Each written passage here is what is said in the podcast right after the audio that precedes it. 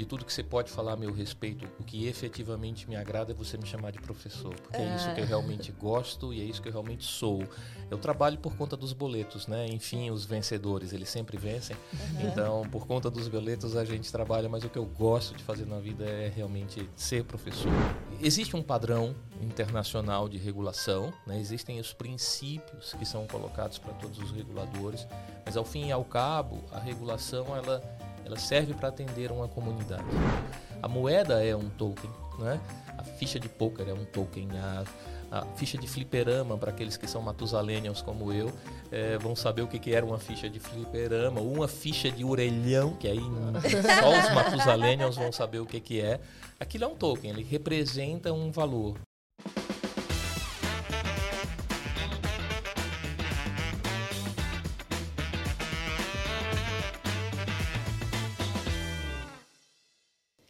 Olá pessoal, tudo bem? Estamos aqui mais um SOS Bacen. Estamos aqui hoje com um convidado muito especial. Muito especial, que a gente, nas, na verdade, sim, eu ia dispensar apresentações, mas não, né? Não vamos fazer isso com o nosso convidado, que é um economista, que mestre em finanças pela FGV, assim, trabalhou anos e anos no, no Banco Central, já foi para Harvard, já fez, enfim, inúmeras coisas dentro do é, da, de regulação com o Banco Central. Ele vai contar essas, todas as histórias para a gente hoje aqui, todos, todos os segredos por Os que podem. é, exato. Ele, ele, vai, vai colocar é, uma fofoquinha ou outra, né, de, de, de corredor, os né? bastidores, eu acho que ele pode contar para gente, que é o professor Fábio Lacerda. Além de tudo, ele ainda dá, passa a sabedoria dele para as pessoas é, de, dando aula, né? O Fábio um ícone do nosso mercado, um né? Um ícone do, do, nosso mercado. Eu não estou me reconhecendo. Bom, em primeiro lugar, olá a todos, bom dia, boa tarde, boa noite, né? Para quem for acompanhar esse podcast noutra hora. É, em primeiríssimo lugar, muitíssimo obrigado pelo gentil convite de estar aqui. É uma alegria enorme, né? E assim, de tudo que você pode falar a meu respeito, o que efetivamente me agrada é você me chamar de professor, porque é, é isso que eu realmente gosto e é isso que eu realmente sou. Eu trabalho por conta dos boletos, né? Enfim, os vencedores, eles sempre vencem. Uhum. Então, por conta dos boletos a gente trabalha, mas o que eu gosto de fazer na vida é realmente ser professor, compartilhar tudo que a vida entregou. Acho que isso é o que me faz feliz realmente. E de fato, é, até mesmo na minha atuação como professor, é, é claro que você é, você entrega o que você tem, né? E o que eu tenho não foi conquistado apenas num banco de escola, né?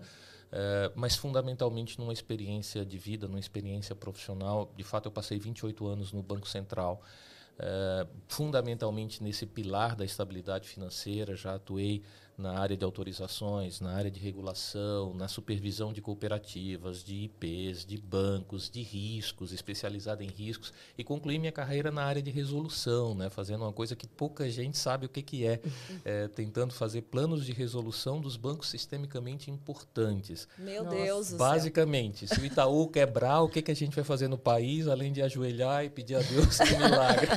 Meu Deus, ainda bem que existem pessoas que pensam Nossa. nisso, né? Nossa, nem imagina imaginava que tinha esse é. tipo de estudo. Pois é, o plano, o, plano de, de recuperação os bancos fazem, de resolução hoje o Banco Central é quem faz, que é basicamente isso, como que o Estado brasileiro, mais do que o Banco Central, vai se portar numa situação de efetiva ameaça à estabilidade financeira caso um dos bancos sistemicamente importantes eh, venha a ter dificuldade.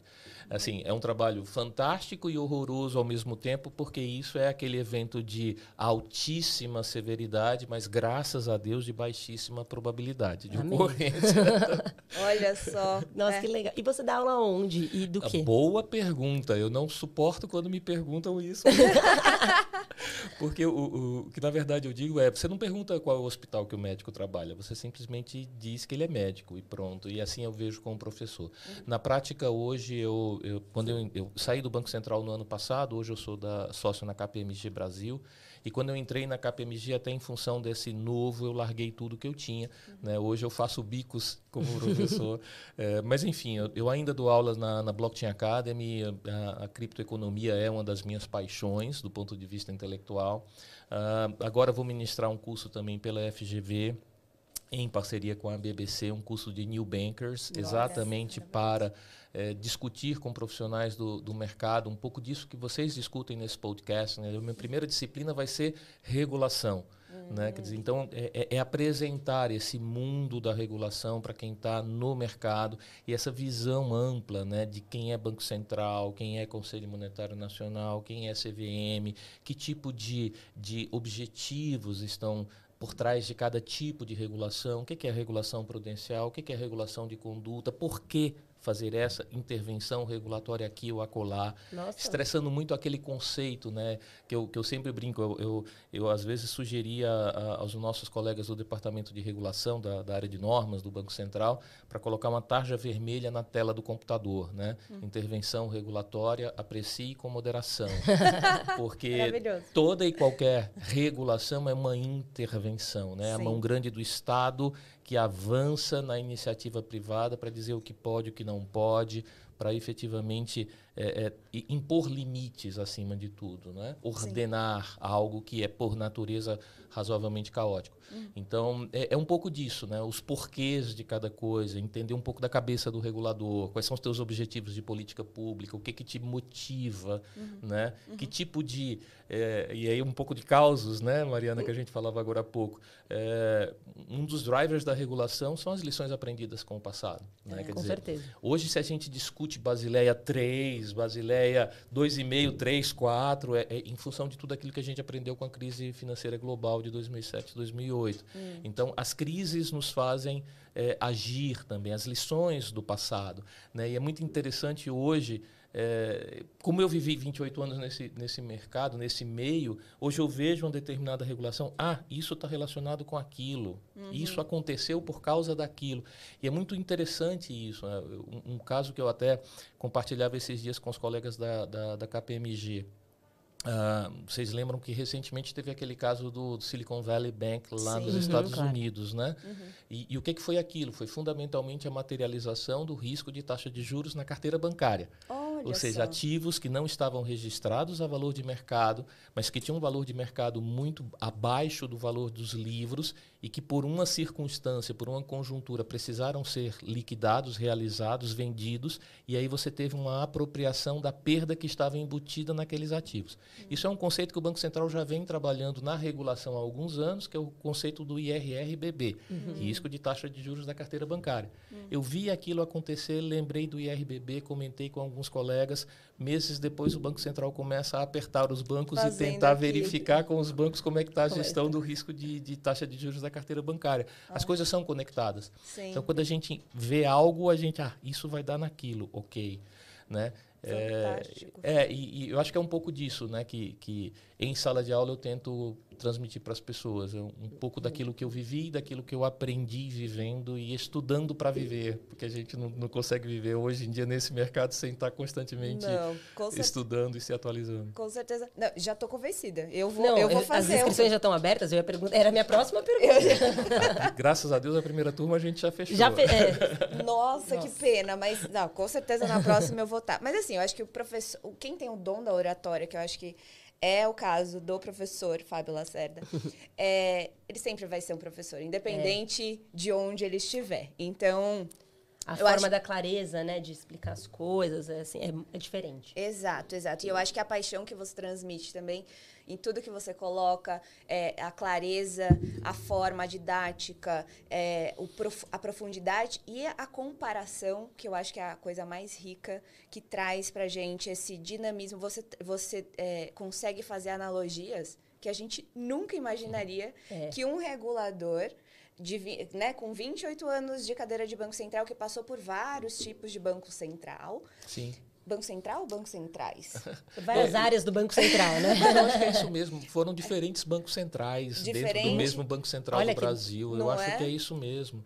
E, e, eu acho que traz uma, uma dinâmica é, você traz pra gente essa leveza de, é. ah, então quer dizer que eu acho que é, é interessantíssimo quando você faz analogias, inclusive com Inquisição, com não sei o quê. Eu, eu, eu fico, meu Deus, eu nunca tinha pensado nisso, que são os filósofos que fazem isso, essas, essas comparações. Então, para mim, quando você traz qualquer tipo de debate numa mesa, eu me sinto numa, numa fogueira, conversando com as pessoas, e você vai ali alimentando é, a, o debate e as discussões, colocando um pouquinho de um pouquinho de lenha aqui, para ver até que, até que limite vai aquela discussão. Enfim, é, é, se eu falar aqui.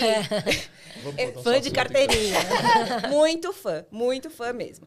É, bom, e aí, assim, a gente tem o nosso podcast dessa primeira temporada, a gente fala sobre os 10 anos de regulação uhum. da 12865. Então, a gente quer trazer para o nosso público o que, que, aconteceu durante esses 10 anos Meu e etc. Deus. É só podcast para isso? 100 anos em 10. 100 anos e 10. E uma das perguntas principais que a gente está fazendo para todo mundo é: o que você estava fazendo há 10 anos? Há 10 anos, em 2013, meu Deus, 2013, aquela época eu já tinha voltado para a área de supervisão bancária, fazendo supervisão de, especializada de riscos. Né? E, o, e o Banco Central é, do Brasil tem uma experiência que eu acho muito curiosa e que eu lembro de, de já ter compartilhado em fóruns internacionais e os caras ficaram achando fantástico. A nossa área de regulação, antes de encaminhar uma, uma proposta de regulação para audiências públicas ou audiências restritas, ela chama a supervisão para conversar. Né? Então, os supervisores eles participam do processo de elaboração das normas, basicamente para emprestar ao regulador aquela visão uh, específica da área de supervisão. Ou seja, gente, isso daqui tem tudo para dar errado. Não vale a pena ir nesse caminho. Olha, se você escrever dessa forma, as pessoas não vão entender isso, vão entender aquilo. Esse tipo de dispositivo regulatório, se você introduzir, ó, os caras vão usar para fazer esse, esse, esse, aquele tipo de safadeza, hum. entende? Então essa interação da área de supervisão, né, que praticamente é autorizada pela área de regulação a, a, construir a quatro mãos os normativos, eu acho isso muito rico. Uhum. Né? Então, em certa medida, eu tive essa felicidade no Banco Central do Brasil uhum. de, de participar também do processo de construção de algumas normas absurdamente relevantes. Eu estava lá discutindo a, a, norma de gestão integrada de riscos, a norma de segurança cibernética. Uau. Eu participei desse processo. E isso foi algo que, é, em certa medida, foi ainda mais rico nesse período que você fala. Uhum. De fato, quando eu comentei que a gente tem alguns bancos centrais ao longo da história, é isso mesmo. Né? Uh, recentemente eu escrevi um, um, um artigo sobre essa, essa essa intervenção regulatória associada a inovações tecnológicas. E uma das coisas que eu fiz foi um pouco de arqueologia regulatória. Eu fui buscar a regulação do microfilme. Hum. Da década de 80. Olha só. Na regulação do microfilme, uh, um dos dispositivos que lá que ainda está, né, porque ele ainda está em vigor, é que antes de microfilmar você tem que retirar os grampos e clipes de papel. Eu disse: caramba, isso já foi regulação do Banco Central. Caramba! Percebe a, a mudança conceitual que você teve de sair dessa, dessa regra detalhada e prescritiva para algo é, que sim ainda tem um componente de, de prescrição, né? De, de, é, ainda é uma norma baseada em regras, ninguém, ninguém, discute isso, mas cada vez mais principiológica, cada vez mais trazendo os conceitos, porque não dá para você regular inovação né? sendo absurdamente prescritivo, você tem que ser principiológico. Você ingessa, né? Ingessa completamente, ingessa completamente. E se não atinge o menor e o maior, não tem como ter uma regra igual para eles, né? Isso, isso. É, assim, ah, já que você disse que gosta das analogias, eu, eu, eu gosto muito da, da, analogia com o Rio Pinheiros aqui de São Paulo. Né? A gente está acostumado a transitar pela Marginal Pinheiros e ver aquele rio que segue um curso bem comportadinho. Não é? é curiosíssimo quando você olha os mapas é, é, históricos né, e você vê em cima desse curso atual qual era o curso original né, do, do Rio Pinheiros ele literalmente serpenteava, ele era cheio de curvas, uhum, né? Uhum. E ele foi, de algum modo, trazido para um leito regular. Uhum. Eles regularam o leito do rio em benefício da comunidade, para gerar energia, para viabilizar a, a, o assentamento, né, o empreendimento imobiliário, etc. E eu acho que isso é um pouco do, do, do trabalho da regulação. Ela não elimina o rio, ela deixa o rio fluir, continuar fluindo, mas ela estabelece limites que são, em última análise, benéficos para toda a comunidade, para toda a sociedade. E isso é o desafio uhum. né, de como regular o curso desse rio da inovação, mantendo a sua essência de rio, mas ao mesmo tempo trazendo o, o potencializando o benefício que esse rio pode trazer para a comunidade e ao mesmo tempo trabalhando os riscos, porque um dos motivos era, gente, ninguém aguenta tanta enchente aqui que, que incomoda todo o pessoal. Então, quando, eu, quando eu, eu entro com essa atividade de regular o curso do rio, eu termino também mitigando os riscos. Uhum. Então, esse desafio de potencializar benefícios e mitigar riscos, quando você regula inovação, e isso é o, o, o, que aconteceu nos últimos 10 anos, né? De 2013 para cá. Uhum. É só isso. Uhum, uhum. Só isso. é, olhando, olhando assim no retrovisor, você acha que lá atrás, você imaginava, vocês imaginavam que aconteceria tudo... Dessa forma gente... tão veloz? É. É, assim, num português muito claro, nem a pau juvenal. Não. nem a pau juvenal. Não tinha, assim, não tinha nada que vocês falaram, ó, oh, pode ser que a gente vá por, um, por esse caminho e chegue nessa... Pelo contrário, Luiz. Pelo contrário. Primeiro, é, você está falando de 2013. Eu estava lá em 2010, quando o Banco Central recebeu na mão o primeiro caso de fintech de crédito do, do Brasil, que foi uhum. a, a Fair Place. Sim. Que terminou tomando um. Assim, o Banco Central determinou a cessação da prática, né, instaurou o processo administrativo sancionador. E, e, ainda fez comunicação de crime ao Ministério Público, isso em 2010, 2011. Foi. Não é? Gente, é, aquilo era o Banco Central daquela época. Né? Eu lembro a primeira vez que chegou para a gente, eu, nessa época eu já estava na supervisão, a proposta de norma de, de, digitalização de documentos, etc., que veio bem, na, eu diria, no, no nascedouro de todo esse, esse processo. Eu vi colega da supervisão pulando dessa altura e dizendo: Mas como assim? Eu não vou ter um contrato em papel, com assinatura, com caneta BIC para olhar? Como, como, é que eu vou fazer saber, meu trabalho? É, como eu vou saber que realmente é o fulano que está assinando? É. Como eu vou fazer meu trabalho? Então, é. na verdade, é, e, e, assim, todo aquele processo da criação da, da, da conta digital, com o banco original. Uhum né? O Banco Original lançando a conta digital antes mesmo do Banco Central ter, ter soltado a regulação e por conta disso ter que ficar mandando motoboy para levar cartão de autógrafo para o cliente que estava abrindo a conta digital, porque assim era a norma naquele momento, a resolução 2025. Uhum. Então, é, é, assim, foi muita mudança em muito pouco tempo Sim. na cabeça de, de, de pessoas que têm um perfil mais conservador. Eu, eu digo sempre, é, quem quer ser inovador, empreendedor, não presta concurso público, vai empreender, uhum. abre sua startup, entendeu? Uhum. Quer dizer, o, o perfil do, do, servidor público é um perfil de maior conservadorismo. Na cabeça dessas pessoas, você jogar toda essa onda de inovação e dizer, gente, a gente não apenas tem que é, é, apoiar, mas a gente tem que incentivar. incentivar. Quando você acha que foi essa mudança do Banco Central? Porque hoje a gente tem uma, né, um, atualmente a gente vê essas consultas públicas, bom, Drex, Pix, tudo que a gente tem hoje, que você vê essa, esse incentivo de fato ao mercado, né? Uhum. Vamos inovar, vamos, tragam novos produtos, vamos pensar sim, juntos. Sim. É, eu acho que esse foi um aprendizado e isso realmente mudou, né, eu diria, a postura do Banco Central nos últimos 10 anos. É, é, é claro que uh, eu, eu, falava da, da, do driver, né, da regulação, que vem do, das lições aprendidas da crise. Mas você tem outros drivers importantes, né?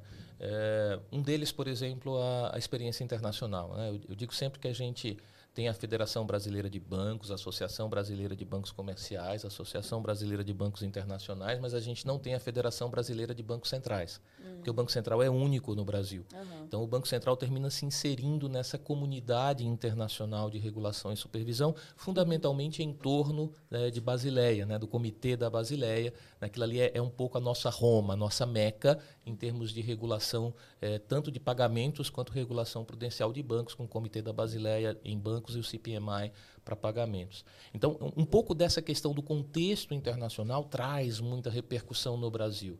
o Banco Central participando de fóruns internacionais, e ele participa de todos os mais relevantes, e, e, percebendo o que acontece em outras jurisdições, os movimentos que acontecem em outras jurisdições, que terminam acontecendo também nos nossos mercados, vendo como as outras jurisdições tratam essas inovações e tentando, acima de tudo, e aqui é um grande mérito do Banco Central, tropicalizar, não transplantar regulações que foram feitas para outras realidades, mas se inspirar nessas outras realidades e adaptá-las à nossa é, própria realidade nacional. Uhum. Então, é, tem um pouco disso, né, da questão, é, eu diria, dessa, desse ambiente internacional de reguladores lidando com a inovação. E, é claro, né, um outro driver é a, a, a, participação do mercado, dos agentes privados. Né? E isso foi uma inovação importantíssima do Banco Central. Hum. É, vocês duas são advogadas e eu, eu, sou de um tempo em que o Banco Central não dialogava com advogados. Uhum. O Banco Central dizia, não, eu só dialogo com as entidades reguladas, com os, os, prestadores de serviços, não. Ele não se abria a conversar com os advogados. Alguns ainda acontece assim. Mas, mas, mas é uma minoria, é uma, uma minoria, minoria, é uma minoria. O Banco Central, como instituição, ele é aberto à sociedade. Eu acho que, e, e assim, o PIX foi uma grande experiência nesse sentido. O PIX é o sucesso global que ele de fato é. é claro, o Banco Central tem muitíssimos méritos, mas eu acho que talvez o principal mérito do Banco Central na construção do Pix foi ter aberto a casa para dialogar com todo mundo. Sim. O Fórum Pix foi uma das coisas mais fantásticas que eu já vi é, nesse país em termos de regulação. Sim. E eu brinco, eh, há determinadas coisas do Pix que eu vejo as impressões digitais de, de pessoas que eu conheço no mercado. Ah, isso daqui foi o fulano que naquela reunião trouxe essa questão. O Banco Central nunca tinha pensado nisso. É. Né? E, e, foi o mercado que trouxe. Então, essa abertura para a interação com os agentes do, do, privados, os agentes do mercado, foi outro, outro aspecto importantíssimo nessa mudança, eu diria, de postura é, do nosso regulador financeiro. Tá? É, é, eu acho interessantíssimo. Assim, é, é, eu não consegui, eu não consegui ainda entender exatamente o período, mas eu imagino que seja por volta de 2017 que o Banco Central começou a, a permitir é, foi antes que, disso. Um pouquinho antes, né? Foi. Permitir que, que, que, esse diálogo fosse um pouco mais aberto. Uhum.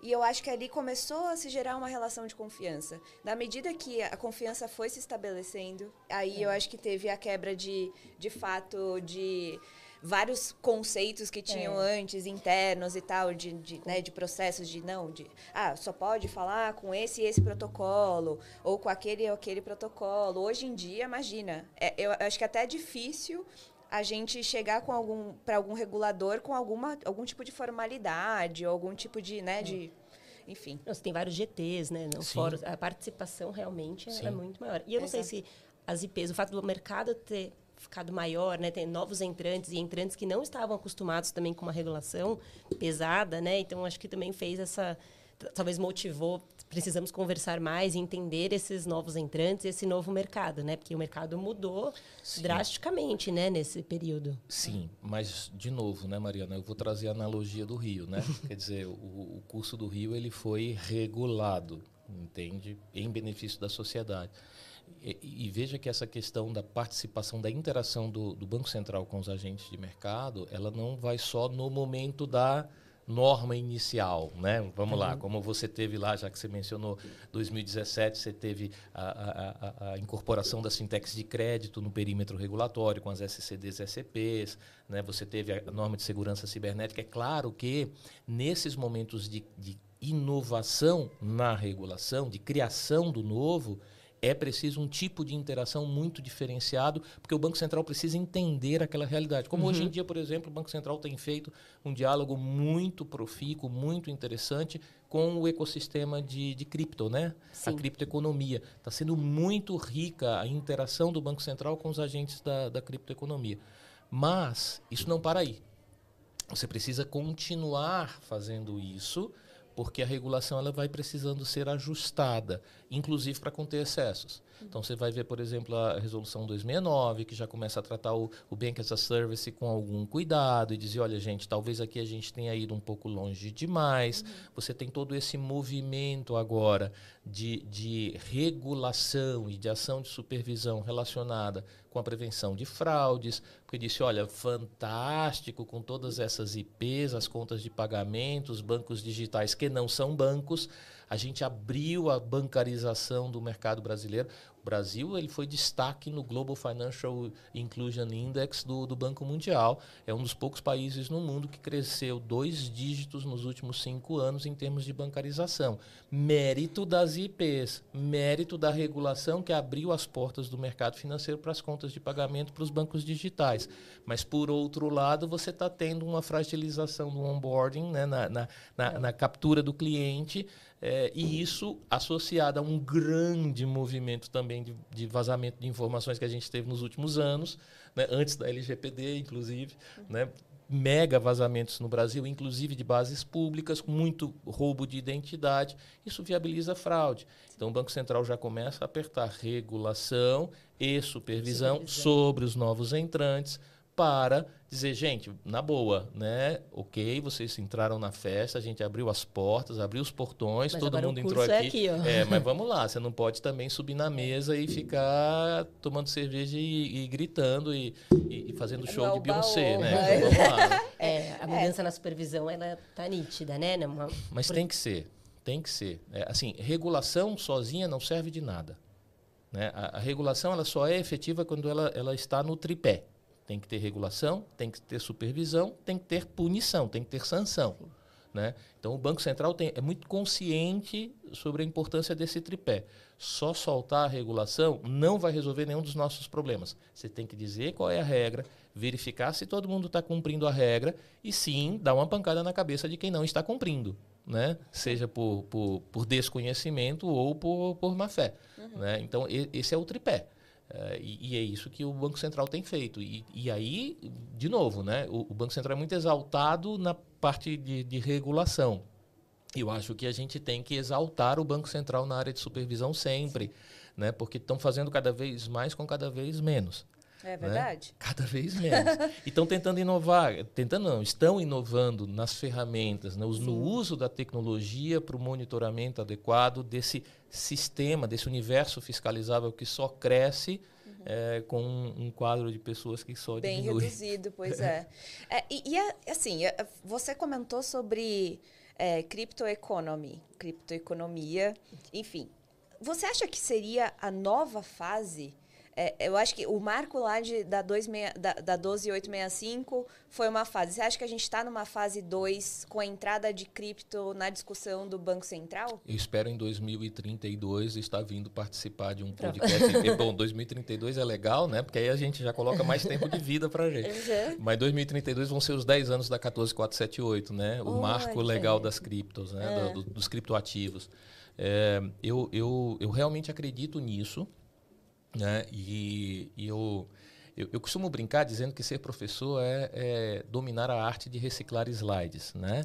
E eu, eu faço essa brincadeira porque eu, eu sempre chamo a atenção que existe um slide que o Roberto Campos Neto, presidente do Banco Central atual, ele repete em todas as apresentações em que ele vai falar do real digital.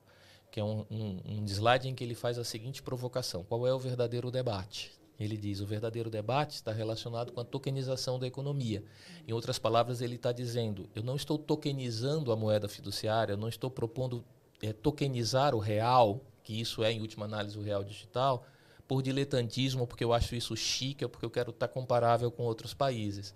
Eu estou fazendo isso porque a moeda é meio, ela não é um fim em si mesma, ela é um meio para viabilizar a liquidação financeira de transações. Ora, se as transações estão sendo cursadas no ambiente blockchain, nada mais coerente do ponto de vista de eficiência econômica que você leve a moeda para o mesmo ambiente. Então, o Roberto Campos Neto chama a atenção disso. A economia está tokenizando. E quando ele vai desenvolver o projeto, do, o piloto do Real Digital, o que, que ele faz? Do Drex, né?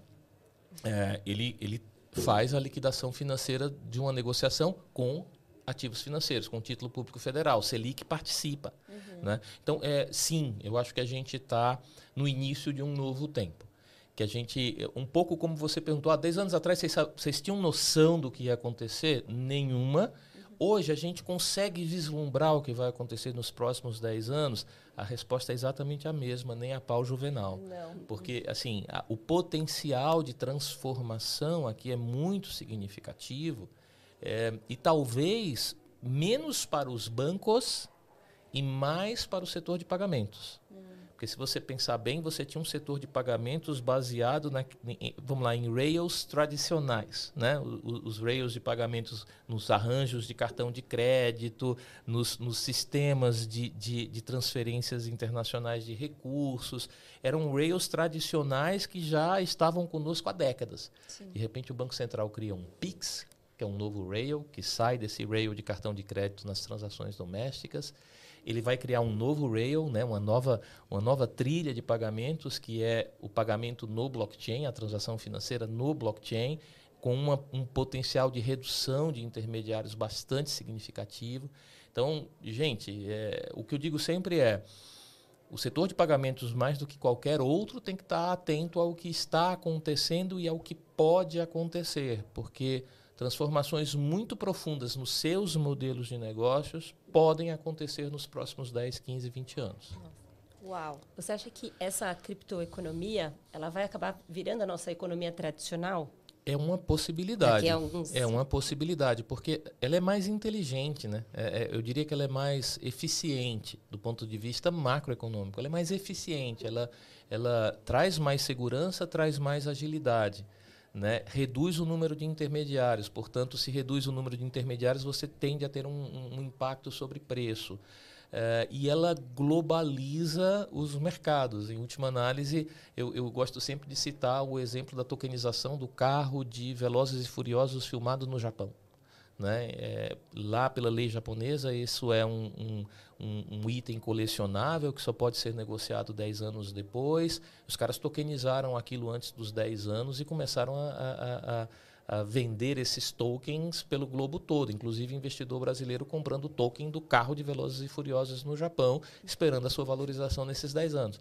E, e aí, de novo, é, é um investidor brasileiro. Quer dizer, quando você tokeniza o passe do, do jogador do Vasco ou o precatório, você possibilita que, o Japo, possibilita que o japonês venha fazer compra de, de passe de jogador do Vasco. Uhum. Né? Por mais incrível que isso possa parecer, e aqui nenhuma brincadeira com os vascaínos podem dizer. tá certo? Aliás, é. no final a gente tem uma pergunta interessantíssima é. sobre, sobre, sobre o Vasco. Não sobre o Vasco, mas, é, bom, enfim, a gente tiver, tivemos algumas informações de um, de um colega seu antigo que ele falou, pergunte isso. E a gente faremos essa pergunta no final. Nossa, interessante. E, mas o que, que é, no final, a criptoeconomia? Na sua visão, assim, o que, que é a criptoeconomia? Ah, bom, a criptoeconomia ela é fundamentalmente um conceito né, que se baseia é, nessa utilização combinada de criptografia, é, registros distribuídos, né, o conceito do DLT, do Distributed Ledger Technology, que é o, o blockchain que a gente conhece. O blockchain é um DLT, né, uma, uma, uma tecnologia de registro distribuído. Uh, e, e, fundamentalmente trabalhando um conceito que em economia é, é, muito basilar, que é o conceito do token, da representação de algo. A moeda é um token, né? a ficha de poker é um token, a, a ficha de fliperama, para aqueles que são matusalenials como eu, é, vão saber o que, que era uma ficha de fliperama, uma ficha de orelhão, que aí só os matusalenials vão saber o que, que é aquilo é um token, ele representa um valor. Né? Então, a criptoeconomia é isso, é você trabalhar de forma combinada tecnologia, economia, criptografia, matemática, ciência da computação, enfim. É, é, isso. Então, basicamente, falar da criptoeconomia é falar dessa, dessa nova economia ou dessa nova forma de realizar e liquidar transações econômicas entre agentes econômicos num ambiente virtual que se baseia em criptografia e registro distribuído. Né? É, em linhas gerais, muito gerais, seria isso. Né? E, e, aí as pessoas me perguntam assim, mas o que, que é exatamente esse DLT, esse blockchain? Eu digo, cara, é muito simples. Você já viu o seu extrato no banco? Já. Pois é, o que, que é o teu extrato no banco? É o registro que está numa base de dados de controle centralizado, que é o banco. O meu registro, de, o meu extrato do Banco do Brasil é, é, um, é um espelho da, da, dos registros que estão nos computadores do Banco do Brasil e só o Banco do Brasil tem acesso. Uhum. Aí o que, que é o, o, o, o meu saldo de bitcoins?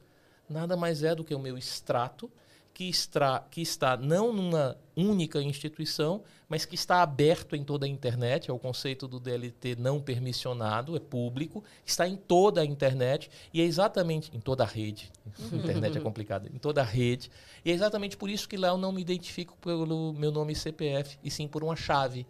Uhum. Lá eu não sou o Fábio Lacerda Carneiro com esse CPF, lá eu sou um, um hash. Lá eu uhum. sou uma, uma chave criptográfica. Uhum. É por isso que o meu registro está aberto para todo mundo. Uhum. E todo mundo consegue, identificando a minha chave, sabendo que sou eu, fazer a movimentação e o registro do meu extrato. Todos os nós validadores fazem isso. Todos. No meu extrato, só o Banco do Brasil mexe.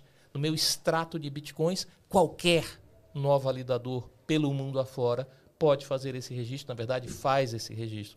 A mesma coisa vai acontecer com o Real Digital, que está baseado. O Drex, desculpa, ainda não me habituei com o novo nome.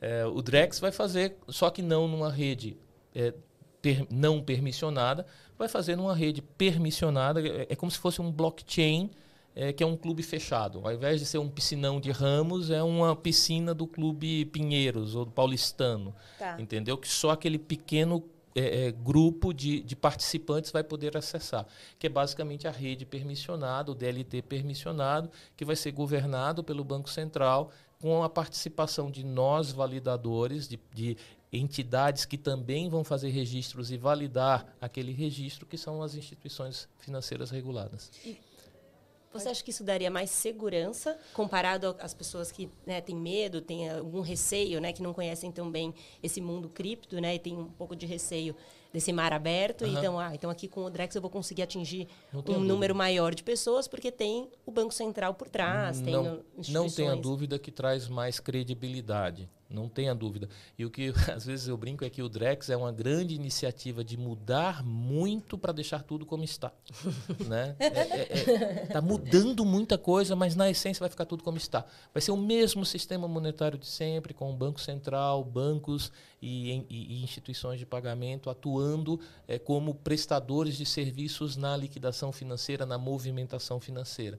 Então, é, sim, é, ele vai entrar no mundo novo, preservando a estrutura de poder e de governança do, do, do, mundo velho, que é o que a gente tem hoje. Então, eu, eu realmente acredito que você está certa. É, vai trazer mais credibilidade, vai ter a chancela do Banco Central. Você não vai estar tá lidando com um Bitcoin que não tem ninguém por trás, não tem a quem você reclamar, que se você for roubado na sua chave, você perde todo o seu patrimônio.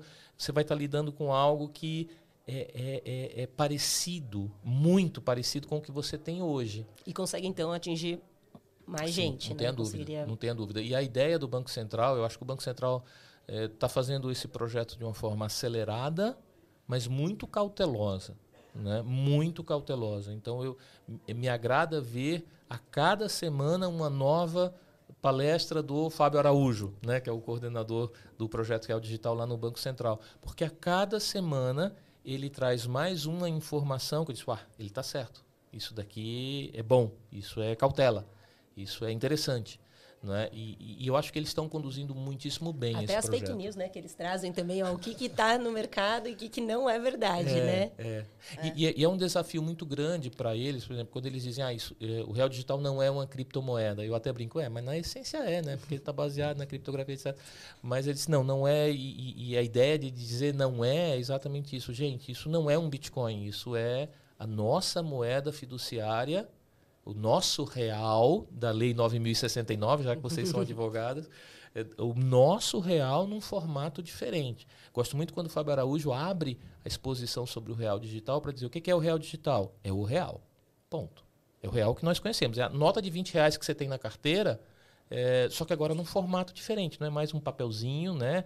Com um mico, ou com uma onça, ou, ou com um lobo-guará, não é mais um pedaço de papel. Agora é um token, está dentro de um ambiente DLT, mas é o mesmo real. Uhum. Não pensem que é diferente, é exatamente o mesmo. Então, eu acho que é isso. Eu acho que o, o eu, eu tenho gostado da forma como o projeto vem sendo conduzido. É, e, e, acima de tudo, ah, com aquele aprendizado que foi feito no Pix, né? a riqueza do debate com a sociedade, da interação com os agentes. Gosto muito quando alguém faz uma pergunta para o Fábio Araújo, isso já aconteceu no, último evento do, do, do, Lift Challenge lá em Brasília. Fizeram uma pergunta, ah, Fábio, é assim, assim, assim, assado. Eu disse, Boa pergunta, é exatamente a pergunta que eu queria te fazer. Assim, é, é, eu, achei, eu achei aquilo fantástico, eu achei aquilo de uma hombridade, de uma integridade, de uma Sim. transparência absurda. o Banco Central dizendo, gente, eu não tenho todas as é. respostas, é. eu preciso da comunidade né, que participa desse processo para construir essas, essas respostas junto comigo, sabendo quais são os meus dramas, né? Exato. Eu acho que isso é importante. Assim, eu tenho dramas aqui a lidar. Eu, eu sim, eu estou preocupado com questão de prevenção à lavagem de dinheiro. Então, esse pseudo-anonimato do Bitcoin hum, não me agrada. Uhum. Né? Então a gente precisa identificar. Eu preciso prevenir a lavagem de dinheiro, não porque eu sou um burocrata chato, mas sim porque eu sou um brasileiro que precisa preservar essa comunidade. Então combater a lavagem de dinheiro e o financiamento ao terrorismo é, acima de tudo, proteger pessoas, é tirar o oxigênio do traficante de drogas, do traficante de armas, do corrupto, etc. Então, sim, eu preciso prevenir a lavagem de dinheiro. Uhum. E eu tenho que construir esse, esse negócio de uma forma tal que viabilize isso. Uhum. Entende? Eu acho que essa interação é isso: é o regulador passando quais são seus dramas, as suas preocupações, os seus objetivos de política pública, o mercado dizendo onde que ele enxerga potencialidades de negócios e a combinação né, desse desejo de fazer negócios com a, a, a necessidade de fazê-los de forma segura para todos, é, dá um, um, um, bom resultado. É. É, nesse seu, nesses seus comentários me geraram duas, dois insights. O, primeiro comentário é com relação. Eu acho que você fez logo na, no começo uma, uma reflexão sobre o, lá atrás, né, quando as pessoas se chocaram, quando. É, apresentaram documentos digitais e tal. Uhum. Talvez o Drex seja esse, essa disrupção. Não é mais o, o papel moeda. É a moeda tokenizada que a gente está comentando agora. Eu acho que aquilo, a, talvez a, a, a, reação seja menor, porque acima de tudo, e o Pix foi uma enorme, teve uma enorme contribuição para isso, o brasileiro está muitíssimo acostumado com o dinheiro digital.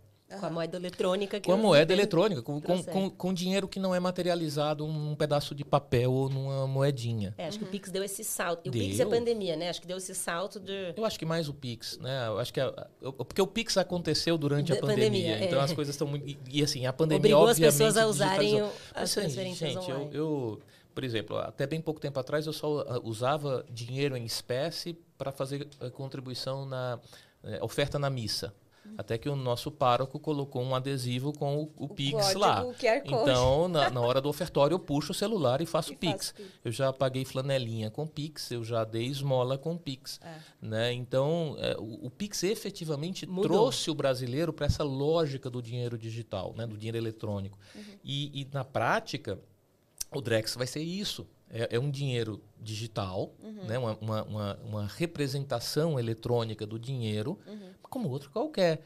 E, e, assim, ah, mas o, o cidadão comum, o, o, vamos lá, o, empacotador das compras no supermercado que recebe meu Pix, se ele amanhã ou depois, ao invés de receber Pix, receber Drex, qual é a diferença? Quer dizer, eu, eu, eu clico no interruptor e acendo a luz. Eu preciso saber se essa energia elétrica foi gerada por hidroelétrica, por energia eólica, por, por é, queima de carvão. Pouco me importa qual foi a, o processo utilizado para me entregar a energia que acendeu a minha lâmpada. Uhum. Assim é com o, o, o dinheiro eletrônico. Para o cidadão comum, pouco importa se isso vem num, num Pix ou num, num, num token. Ele precisa pagar o pãozinho na padaria. Ponto. Uhum. Né? Se você me entregar qualquer tecnologia que viabilize esse pagamento do pãozinho na padaria de uma forma rápida, segura, e com menor custo, mais eficiente, gente, tô dentro. Não preciso saber o que está por trás. Sim, sim. É, e, e, assim, eu concordo 100%. Mas me gerou também uma dúvida com relação, assim, quando você comenta sobre criptoeconomia, me vem na cabeça algo global. Uhum. E aí, como é que o regulador fica nessa estrutura? Porque hoje a gente está a nível nacional. Todas as regulações falam, ah, a nível nacional, blá, blá, blá, blá, blá. Como que a gente vai tratar uma regulação é, de, na criptoeconomia, num ambiente internacional com reguladores que são regionais, né? Mas e que você mesmo comentou, tem uma, uma governança, ok, um, um diálogo entre os bancos centrais, mas vai ter um banco central único, você acha, assim? Hum, não, não. Vamos lá. É, eu acho que você está tocando num ponto muito importante que tem diferentes facetas aqui a serem destacadas.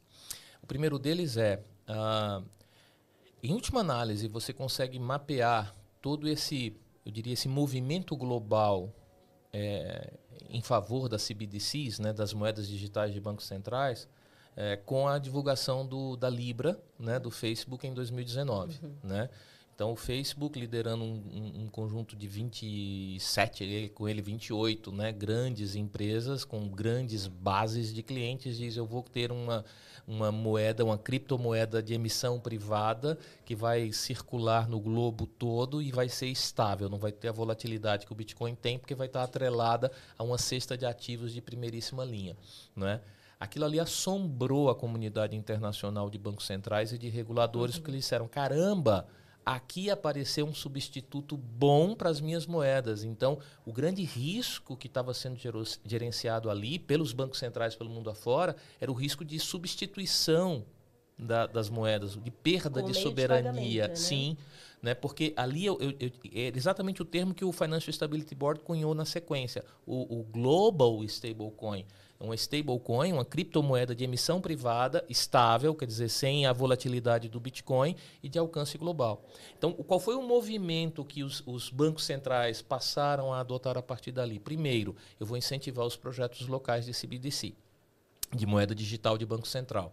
E segundo, eu vou trabalhar em uma rede global que permita um, um, uma troca dessas CBDCs que seja também eficiente e que viabilize essa utilização global é, um pouco como o que o Facebook propunha, o que o, o, consórcio Libra propunha lá em 2019. Então, esse é um primeiro caminho. É, é a CBDC aparecendo como uma reação dessas stablecoins ou dessas moedas de atuação global.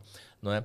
Isso vai ser bem sucedido? Não sabemos ainda. Né? E, assim, eu visualizo isso não só no caso brasileiro, como em muitos outros casos, é a estratégia do crowding out. Né? Quer dizer, eu estou entrando nesse mercado com um produto novo, que é o Drex, para meio que afastar do mercado todas as outras moedas que não sejam a, as minhas moedas de, de, de emissão estatal, uhum. na minha moeda de emissão estatal. Né? O próprio o conceito do Drex de varejo e do Drex de atacado, o Drex de atacado é aquele emitido pelo Banco Central. O Drex de varejo vai ser a tokenização de depósitos ou a tokenização de, de moeda eletrônica, né? Uhum. O e-money token ou o deposit token. Mas que, de novo, é a mesma lógica. O depósito bancário, ele é uma, teoricamente, uma moeda de emissão privada mas totalmente lastreada na moeda fiduciária. Não é? é o banco comercial, o captador de depósitos, ele é criador de moeda, é moeda bancária. Né? Mas isso é detalhe, desculpa, gente, isso é coisa, isso é economês, esquece isso. Esquece, tira, apaga da fita. Uh, esse é um movimento. O outro movimento é, ok, mas veja que eles estão fazendo a estratégia do crowding out. Eles estão apresentando para a sociedade algo que teoricamente é melhor, mais seguro, mais confiável, como a Mariana comentou. Mas eles não estão proibindo hum. o Bitcoin ou qualquer outra uhum. criptomoeda. Sim. Mas isso não quer dizer que eles vão deixar correr solto. É. Vai aí passar vem, autorizado. Aí vai passar todo o processo de, né? de, de, regulação, de supervisão, etc. Mas, é, de uma forma interessante, é, ele não vai regular a moeda, porque a, a moeda não tem dono. Que... Ele vai regular o agente que usa a moeda, entende? É, o Bitcoin em si, ele não vai ser regulado por ninguém. A única regulação do Bitcoin é seu, é, é seu protocolo, seu white paper. Né? Aquela é a única regulação que o Bitcoin tem. O Bitcoin não pode ser regulado pelo Banco Central do Brasil, pelo Banco da Inglaterra ou qualquer outro. Né? Ele vai regular os agentes que operam nesse mercado, que é o conceito dos VASPs, né? os Virtual Asset Service Providers, que é a nossa lei é, traduziu literalmente como prestadores de serviços de ativos virtuais. Então, as exchanges, quem lida com custódia, não é? é todos esses serão regulados. Lógico que as relações é, privadas, né? ou seja, é, se eu quiser usar a minha carteira de bitcoins para comprar qualquer coisa na internet, isso não necessariamente vai passar por um agente regulado. Isso vai continuar existindo né? as relações literalmente peer-to-peer. né? ponta a ponta, pessoa a pessoa. Uhum. E isso é mais difícil de regular. Mas, de novo, aqui você tem grandes desafios. Uhum. O desafio de prevenção à lavagem de dinheiro, do combate ao financiamento ao terrorismo, o desafio da questão até tributária, da evasão de divisas, e ainda assim também a, a, o desafio da, da, perda de soberania monetária. Quer dizer, em alguns países que têm políticas monetárias, políticas econômicas menos confiáveis, menos críveis, as pessoas literalmente fogem para as criptomoedas de emissão privada. É como se eu dissesse: eu não confio na moeda que você, governo do meu país, está emitindo. Uhum. E por isso eu vou para o Bitcoin, que não tem governo por trás. Uhum. Isso não vai morrer, isso não vai acabar. Eu não acredito que o Bitcoin desapareça da face da Terra, pelo contrário.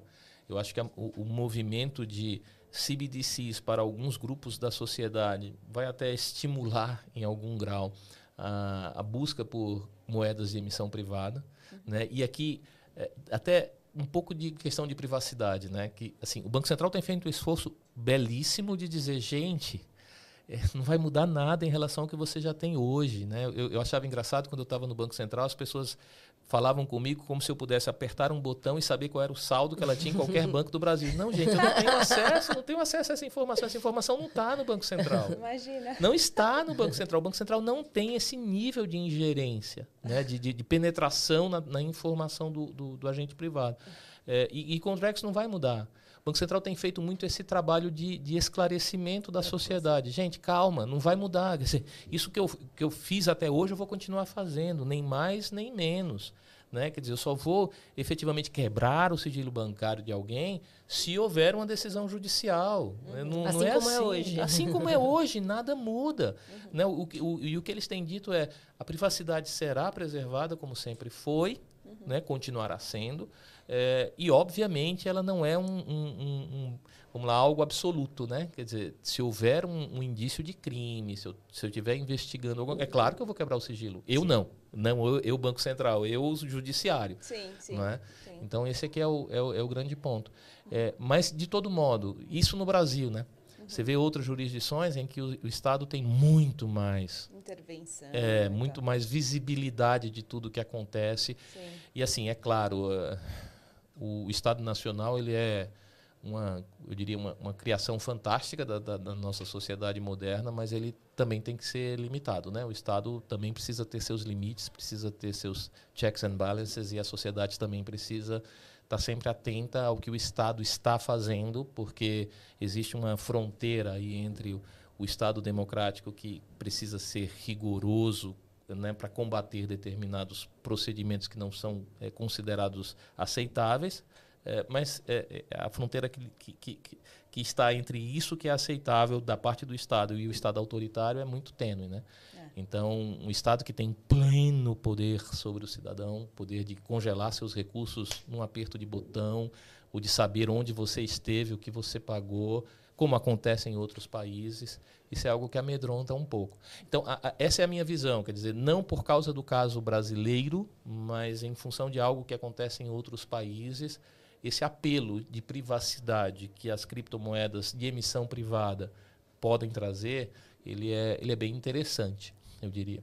É, talvez os extremos não sejam tão interessantes, né? Talvez o, o equilíbrio entre as possibilidades que acho que a gente já tem hoje de cripto ou a, a, economia tradicional ou enfim a liberdade de escolha dentro desse uhum. economia tradicional no sentido de, da moeda do, do, da economia como funciona hoje eu não sou economista né mas eu tenho minha, minha opinião aqui que eu, eu também eu acho que a gente já está nesse movimento de de alguns países é, seguirem por escolher é, cripto. Ah, a Ucrânia foi um exemplo, né? Foi, tiveram cripto como a Bitcoin, né? Uhum. É, como, como solução para conseguir ter acesso, porque eles não tinham acesso à internet, enfim, foi, foi algo bem complicado e foi uma solução viável ali para eles, né? Eu acho que vão ter casos diferentes, enfim, e que a gente vai ter que lidar mais para frente. Mas eu acho que na, me, na medida que também tem essa abertura, possibilidade, né, global de, é, enfim, que, que permite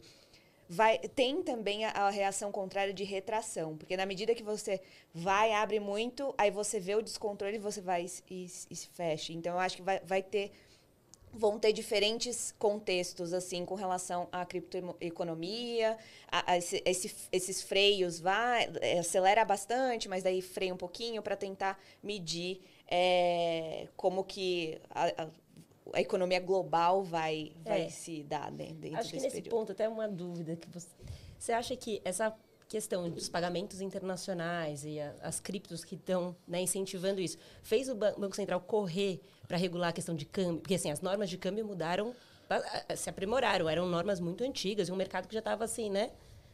Mas é, ali. É... E aí agora a gente tem mudanças de câmbio com, com uma velocidade grande, as IPs entrando para câmbio Sim. também.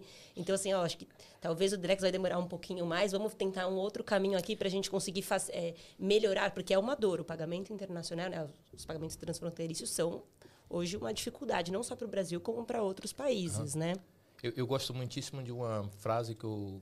de uma comparação que o Roberto Campos Neto fez numa palestra algum tempo atrás, em que ele disse que fez uma provocação para um grupo de empresários sobre qual seria a forma mais fácil de levar 10 mil libras do Brasil para Londres. Né? E uma das opções era de avião.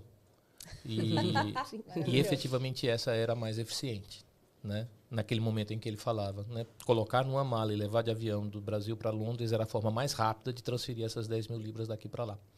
É, a, a, discussão sobre câmbio ela já é muito antiga. Né? As normas já são percebidas como é, mais do que antigas, né, obsoletas, há muitos anos, mesmo antes, eu diria, dessa maior onda de inovação. É claro que todo o esforço de atualização regulatória que foi feito em câmbio foi feito levando em consideração um novo momento. Porque, acima de tudo, o grande problema da, da regra cambial é que ela era o reflexo de um Brasil que já não existe mais. Exato. Entende? Então, elas precisavam ser modernizadas. E essa, essa certeza de que elas precisavam ser modernizadas, ela já vinha de algum tempo. E o que o Banco Central do Brasil encontrou foi um momento que, enfim, conseguiu colocar isso na prática e convencer todos os agentes, convencer o legislativo, etc., porque havia mudanças que não dependiam só da regulação infralegal. O Brasil é um país que se destaca em relação a outros tantos que eu conheço, porque o Brasil faz muito no infralegal né? Isso é uma, uma benção e uma maldição, né? Uma faca de dois gumes, né? Isso tem seus lados, seus aspectos positivos e aspectos negativos. Mas eu diria que o grande aspecto positivo é permitir essa maior celeridade na atualização regulatória. Mas, obviamente, isso tem limites. Né? O Banco Central não faz o que quer, ele faz o que a lei permite, o que a lei manda. Não é? Em relação ao câmbio, havia essa restrição. Nem tudo dependia de atualização de, do infralegal. O que podia ser feito no infralegal, o Banco Central conseguiu fazer ao longo dos anos, mas muita coisa dependia do legislativo. Né? Então, quando enfim se conseguiu fazer isso, já se fez não com base no Brasil velho, já com base no Brasil novo, que é um Brasil cheio de inovação. O Brasil é um país fantástico nesse contexto da, da inovação.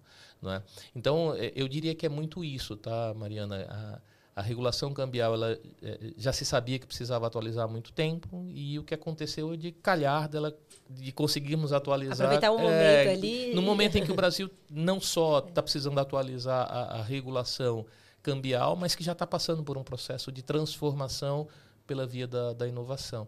Né? E é claro, você fala as IPs, etc.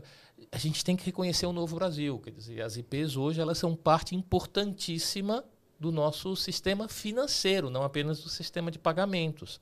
Né? Um pouco a própria norma que cria o conceito do conglomerado liderado por IPs, por o conglomerado tipo 3, já diz, gente, a IP não é só uma instituição de pagamento.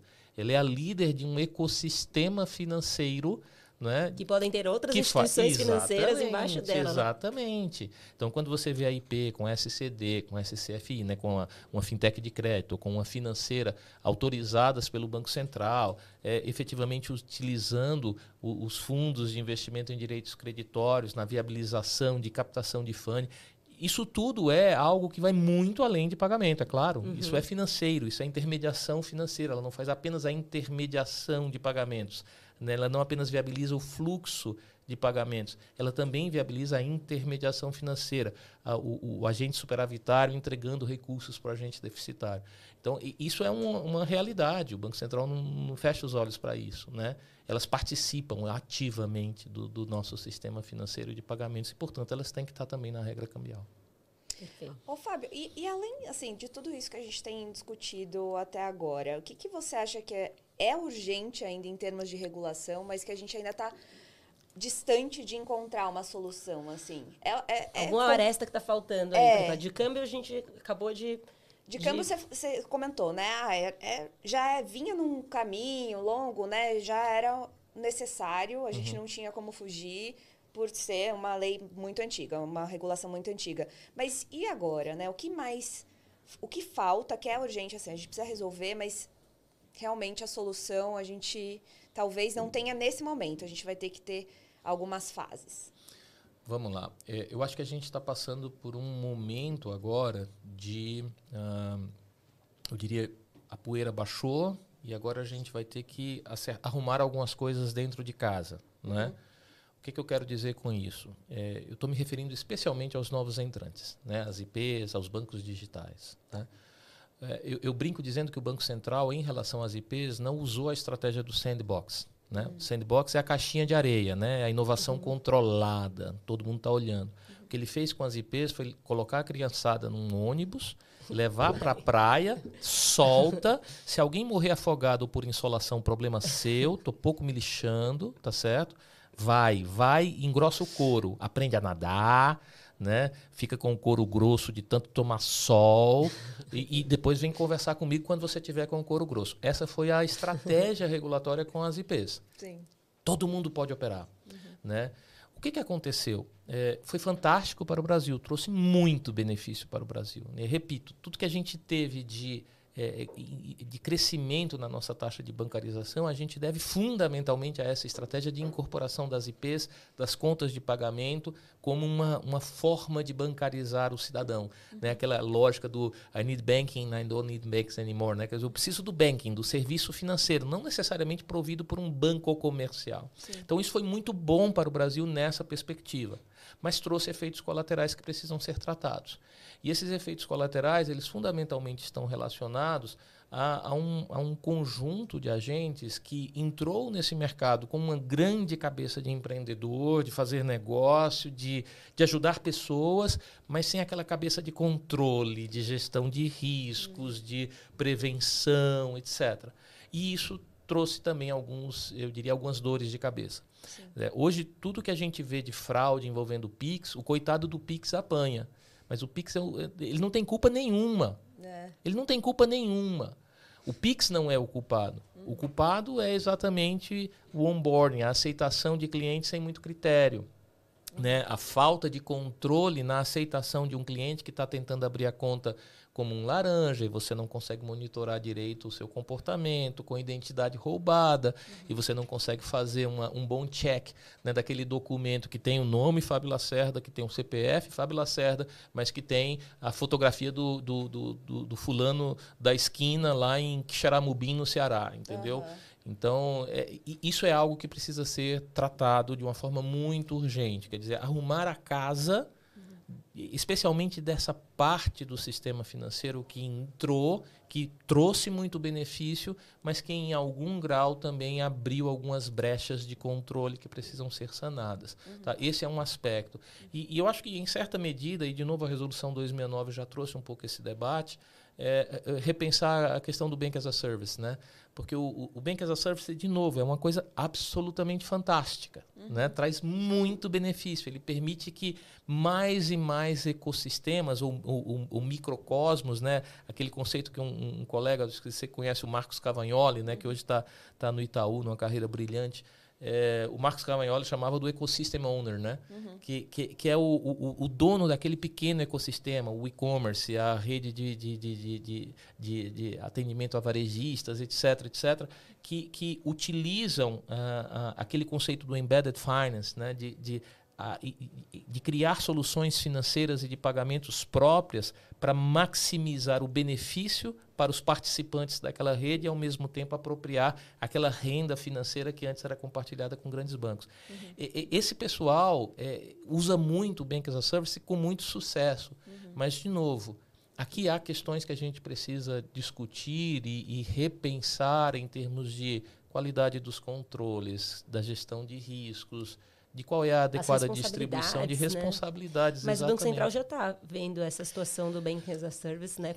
Com a 69, eu acho viu que, que, não é só no Pix, né? Que existe é. aí todo um mercado, um mercado forte e importante, que não adianta Sim. o mercado falar assim, ah, não é pode, não pode, é como pode, né? É isso como mesmo. a gente vai fazer, como a gente vai conseguir dar essa segurança. Isso. Então já tem um, pelo e, menos um caminho ali. E de já... novo pensando no tripé, regulação, supervisão e sanção, é. né? Quer dizer, aqui eu estou discutindo o seguinte: 2009 foi uma primeira intervenção regulatória, né? Mas eventualmente você pode vir a ter ações futuras, e aqui nenhum inside information, nunca conversei com ninguém do Banco Central com relação a isso. É, é, é, o, que eu, o que eu faria se eu estivesse lá. São os bastidores. Não, né? não, é o que eu faria se eu estivesse lá, me colocando no, é, no, no, lugar deles. Uhum. Eu diria, não, gente, aqui é um pouco como foi feito com o correspondente bancário. Uhum. Olha, eu preciso ter alguém me dando a informação de quem são essas pessoas, controlando essas pessoas, uhum. mostrando para mim que tem controle. Que o que, que o Banco Central faz com o correspondente bancário? É, ok, você tem que ter o registro, etc. Mas se falha alguma coisa aqui, amigo, quem vai tomar na cabeça é o banco contratante, não é o correspondente. Porque Sim. o correspondente não é regulado, o banco contratante é. E ele enche o banco contratante de responsabilidades de controle, monitoramento, acompanhamento da, da, da ação do correspondente bancário. E se aquilo estiver falhando, quem apanha é o banco.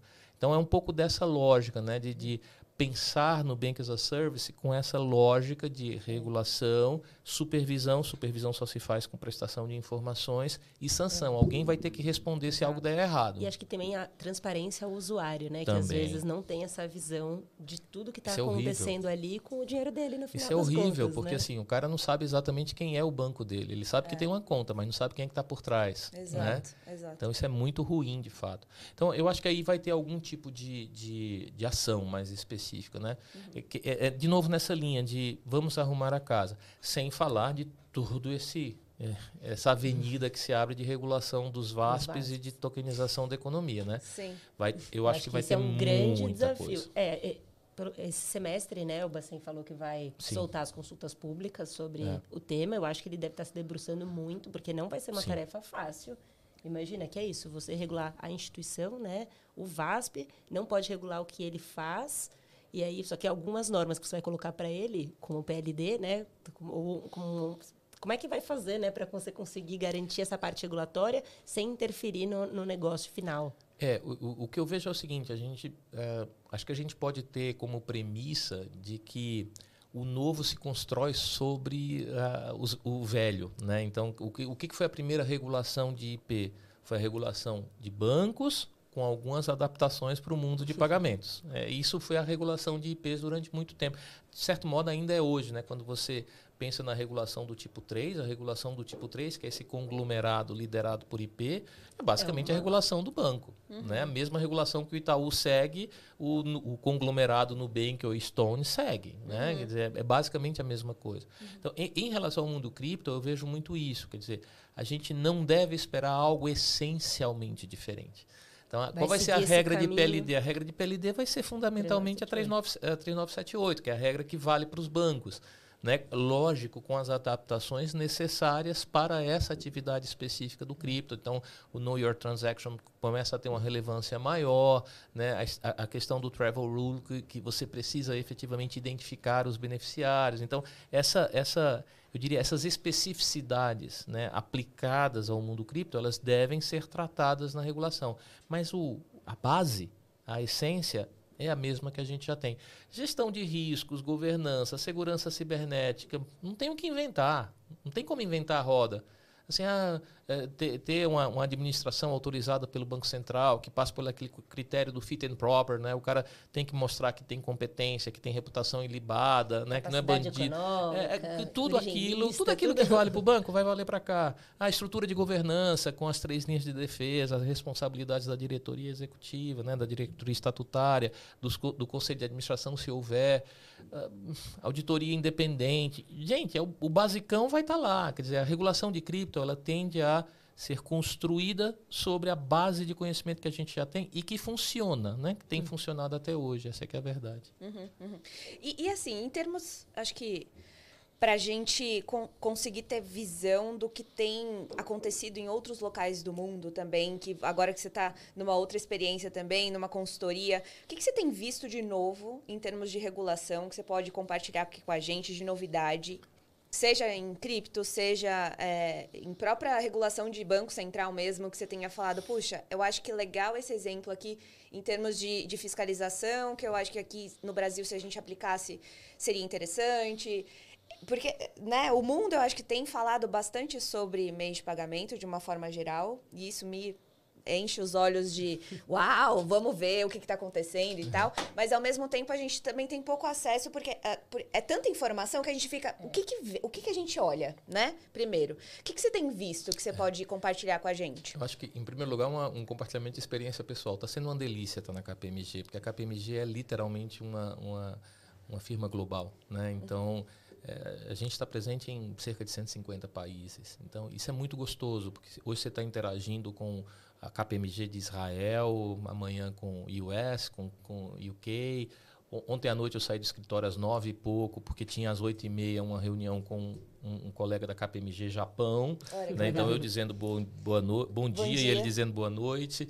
né? Uhum. É, então isso é muito interessante. E, e, e, o que é mais interessante nisso é que você começa a perceber que é, não existe um existe um padrão internacional de regulação, né? existem os princípios que são colocados para todos os reguladores, mas ao fim e ao cabo a regulação ela ela serve para atender uma comunidade. Uhum. Né? Então, ela, ela serve para atender a realidade daquele país. Uhum. Então, por exemplo, a conversa de ontem com o meu colega japonês foi muito interessante, uhum. porque a gente estava discutindo exatamente essas questões relacionadas à tokenização, por exemplo. Então, como o, o, o, Banco do Japão, né? o Banco Central do Japão, vem lidando com essa questão, como os agentes privados vêm lidando com essa questão, interagir com o pessoal da KPMG Israel, eh, no, nos projetos que eles têm com a Bolsa de Valores é, mais importantes de lá, também nessa linha de utilização de blockchain, uhum. as experiências que você tem de uso de inteligência artificial em diferentes processos, uhum. né, seja de auditoria, de controles internos, enfim.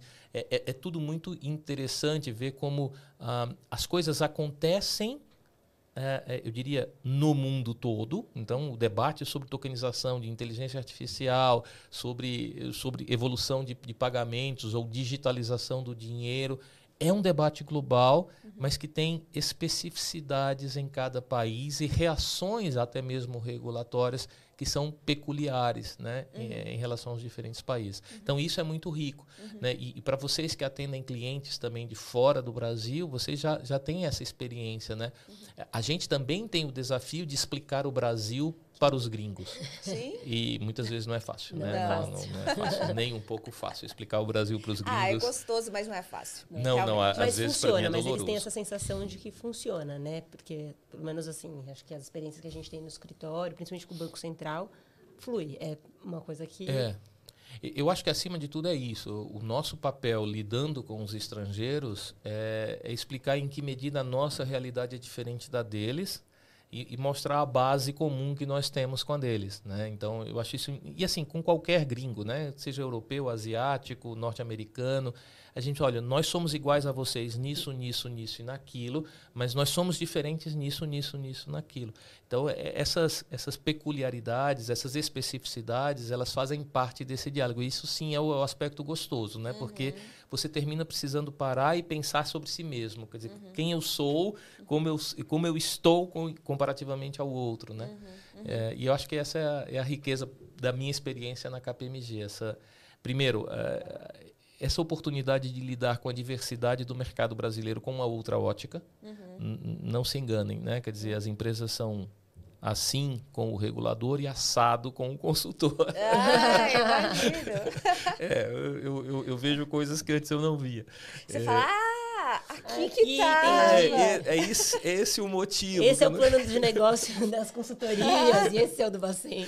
É, então, enfim. Eu é acho... esse o caminho que tentavam me dizer. E eu ficava lá tentando matutar onde tá, onde, o que, que eu não tô enxergando. E, e até para entender por que, por, por que, que a coisa está sendo feita assim, não assado, né? Então, tem sempre os porquês. Então, essa diversidade, eu diria, de. E, e assim. A, a KPMG, por ser uma, uma firma muito grande, muito tradicional, né, muito respeitada no mercado, é, a gente efetivamente é, tem participação ou, ou, ou, ou, tem prestação de serviços em é, diferentes entidades de diferentes segmentos, diferentes portes, etc. Sim. Então, isso é muito rico, né? É muito rico porque é algo que eu digo até para os nossos clientes. A, quando o nosso profissional vai executar qualquer tipo de serviço, ele não vai apenas com um, um um, um, manual de procedimentos da KPMG. Sim. Ele vai carregando consigo as experiências que ele teve em outros clientes com negócios similares ou com dores similares em negócios diferentes. Sim. É um pouco do que vocês vivem no escritório de advocacia também, Sim. não é? Então isso é muito rico. Eu adoro ver coisas diferentes, né? Assim, você vê situações diferentes, né? modelos de negócio diferentes, você fala, caramba, como tem coisa legal por aí, né? Então, é. eu acho que eu gosto eu, muito de, de, lidar com diversos clientes. E eu acho legal ver as coisas iguais em negócios diferentes. Exatamente. é, às vezes quando a gente, não, tem uma coisa muito inovadora, você fala, ah, Não é jura? tão inovador. Isso já funciona desse jeito no outro segmento que tem nada a ver com o seu. exato, é. exato. É, me surpreende. E às vezes em algum evento, sei lá, aparece uma empresa de aviação. Você fala, quê? Em mês de pagamento, quando você entra, qual é o interesse, né? De repente, uma empresa de, de seguro de saúde. Você fala, o que, que essa empresa está fazendo aqui? É, é, interessante ver o movimento e tudo por conta, acho que, da, da 12865 que gerou esse, esses insights, né? essa possibilidade da, das pessoas de, em discussão, em discutir. Agora, você comentou sobre inteligência artificial. Será que a inteligência artificial entra dentro no Banco Central? Ah, eu acho que ela vai entrar em tudo. Assim, é, é, essa é uma outra como, né? tendência né? de futuro. Assim, é, é assustador, né? Assim, é, eu sou, eu repito, eu tenho medo. Eu sou Matusalenial mesmo, né? Eu não sou millennial. É, eu vejo a inteligência artificial com um frio na espinha, é. né? Porque, enfim, vê-se a, a, a possibilidade de uso para o bem e para o mal, né? Então aquilo me assombra e é algo difícil de você regular, né? Assim, difícil de ser regular no sentido é um pouco de novo a analogia do Rio, né? Difícil colocar isso num, num curso regular e, e bem é, travadinho.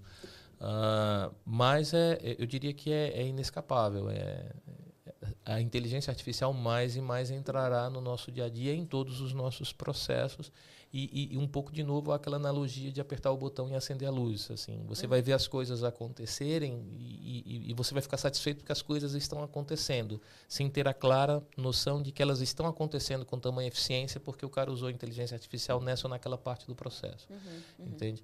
Então isso vai entrar no. Aliás, vai entrar não, já entrou. O Banco Central já tem cases bastante interessantes que na minha época de Banco Central lá atrás eu já compartilhava. Uhum. Na supervisão bancária, enfim, na, na área de pagamentos. Então a, a, inteligência artificial ela já, vai, já vem sendo testada e com sucesso pelo Banco Central. E eu tenho na cabeça muito claramente os cases de supervisão que o próprio Banco Central compartilha. Então aqui eu não estou com inside information de novo.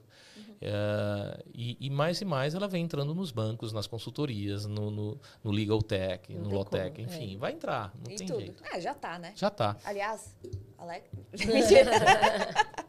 é, não, realmente, é, é algo que eu fico imaginando o Minority Report, assim, lá o Banco Central, os, os reguladores fazendo é. assim, já, nas telas. É. Gente, minha então, mente já vai para um outro caminho. É, então, é, é, um pouco disso. Eu acho que, e aí, de novo, dialogando com advogadas, né?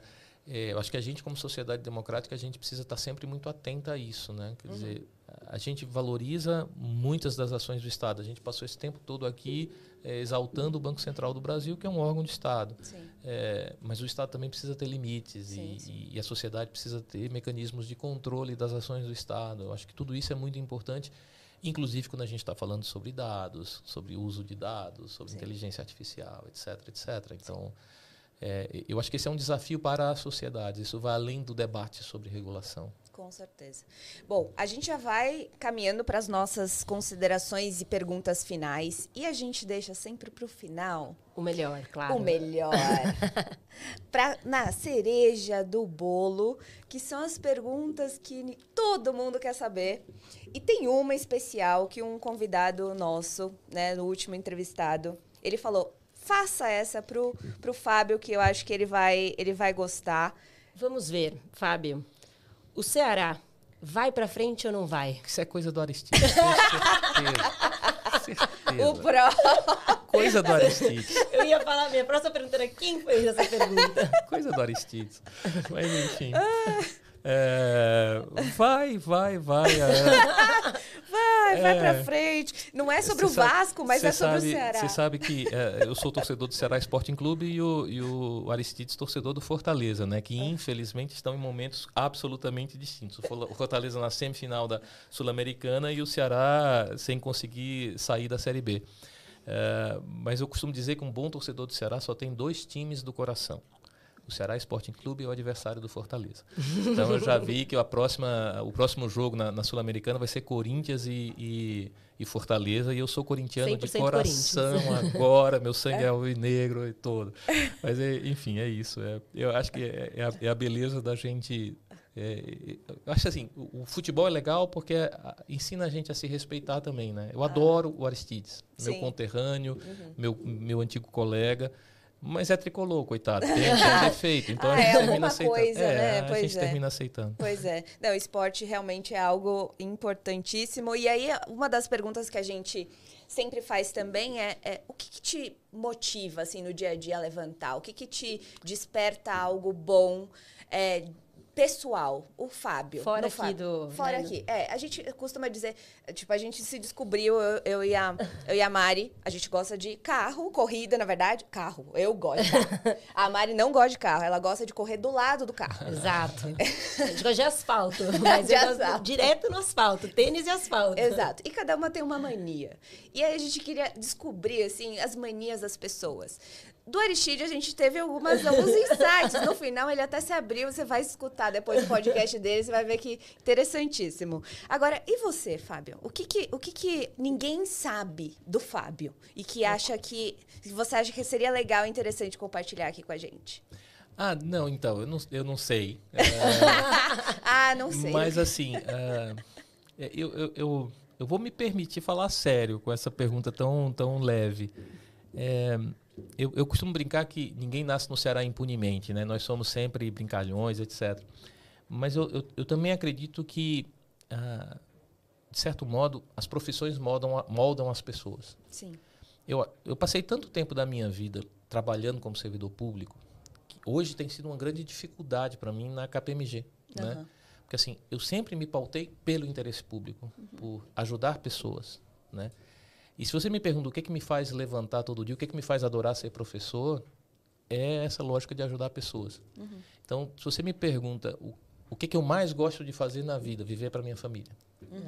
Assim, me perceber como como vela, né? Que que se desgasta para entregar luz, né? É, é isso que eu, é- é- eu não sei. A, a minha formação é católica, né? Então e, e eu gosto muito de uma frase de um, de um bispo de Barcelona, acho que do terceiro século cristão, São Paciano, que ele dizia: cristão é meu nome, católico é meu sobrenome, um me, de- um me, um me designa e o outro me especifica, né? Então eh, essa essa eu diria a, a- lógica católica vai além do, do- da culpa, né? Que eu acho que o que mais nos caracteriza como católicos é a culpa, né? Nós somos é minha culpa, minha tão grande culpa batendo no peito, mas é mais do que a culpa, é, é essa essa percepção de que de que viver para o outro e viver para ajudar as pessoas e para fazer esse mundo ser melhor é, é aquilo que nos realiza. Tinha uma, uma baronesa russa né, que fugiu da Rússia na época da, da, da Revolução e que se estabeleceu no Canadá e fundou ali uma, uma obra eh, religiosa fantástica, né, a Madonna House. E, e a- essa baronesa, ela, ela tinha o seguinte eh, lema de vida que ela ensinava para as pessoas que estavam com ela é, seja um feliz terceiro. Né? E o que, que é ser o feliz terceiro? É colocar Deus em primeiro lugar, o outro em segundo, e você vai ser um feliz terceiro. Olha só. É, isso, assim, eu li sobre isso na minha adolescência, que vocês sabem que já faz um bom tempinho, né? Que eu fui adolescente, cá entre nós. Eu era adolescente, eu devia ter meus 15, 16 anos, quando eu li esse livro do Apresento-lhes a Baronesa, de um, de um padre católico.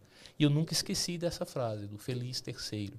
Né? E é um pouco disso, assim, que, que para mim a vida só faz sentido dessa forma, entende? Sendo um feliz terceiro. Isso, sendo... é, pensando só em mim, eu não vou ser feliz. É, sendo totalmente transparente e franco com você, sem nenhuma frescurada de querer passar por bom mocinho, assim, não, não sou, não sou bom moço. É, mas é, é, é, isso que, que realmente eu gosto de ser. Então, eu gosto de, de servir, eu gosto de ajudar. Gosto.